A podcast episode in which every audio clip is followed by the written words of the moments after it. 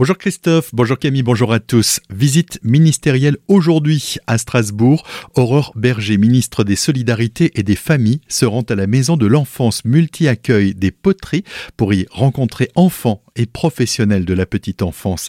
L'occasion aussi de les féliciter après l'obtention de leur prix Girafe d'Or qui récompense leur projet Saperlipopette. Aurore Berger se rendra ensuite accompagnée de Jean-Noël Barrot, ministre délégué chargé du numérique, aux assises des départements de France pour participer à la table ronde Société inclusive, les défis de l'autonomie et du vieillissement. Frédéric Bierry, président de la collectivité européenne d'Alsace, n'est pas peu fier d'accueillir ces 93e assises des départements ici en Alsace. On l'écoute. Alors la dernière fois que l'Alsace a accueilli cet événement, c'était en 1984. Donc c'est une chance extraordinaire pour nous euh, de pouvoir accueillir du coup euh, cet événement parce que euh, c'est tous les départements de France qui vont venir à la rencontre de l'Alsace. Alors c'est l'occasion bien évidemment pour nous d'abord de promouvoir tout ce qui fait notre richesse patrimoniale, gastronomique, naturelle, tous les atouts de l'Alsace. Et donc on va à travers cet événement contribuer aussi à, donner une très belle image de notre territoire et susciter chez tous les visiteurs l'envie de revenir en tant que touriste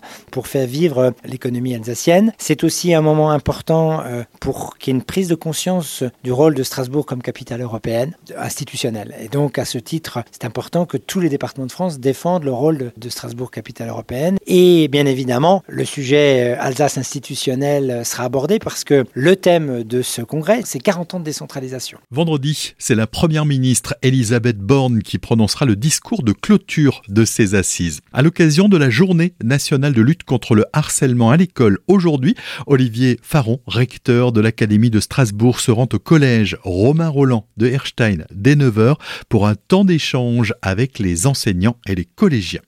Carambolage en série à Ostheim hier à 8h.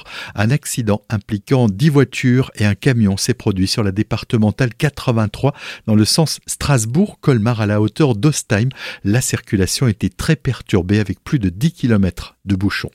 Winsenheim, après 10 jours de fermeture décidée par le maire Serge Nicole en raison de dégradations récurrentes, le pôle sportif de Winsenheim a rouvert hier pour l'élu.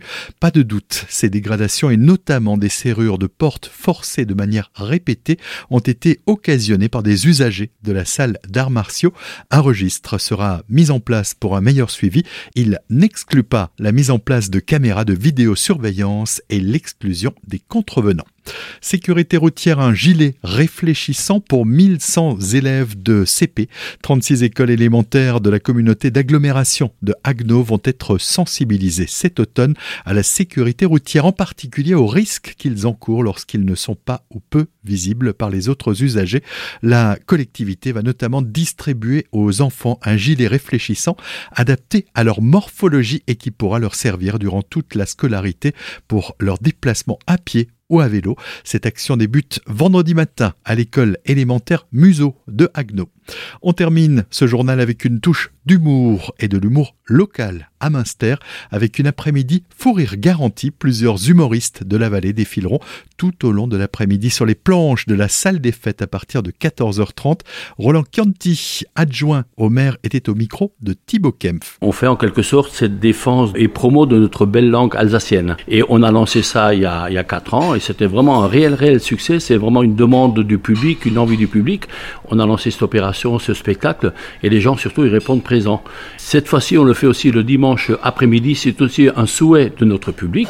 Elle dit pourquoi pas le faire l'après-midi, c'est plus confortable. Le soir, on n'est pas tard dans la nuit pour entrer et tout ça. Et nous, on écoute un peu les gens, on aime les gens. Et donc, on a fait ça le dimanche après-midi. Autre chose très important, vous n'êtes pas seulement assis sur une chaise, vous avez aussi des tables devant vous pour consommer. C'est super confortable. Vous avez des tables qui sont dressées. C'est l'association SLC Sport Loisirs Caroline. Donc, c'est une équipe de copains qui font des opérations comme ça. C'est eux qui organisent cette manifestation. Les billets sont en vente sur place ou chez Véronique Fleur.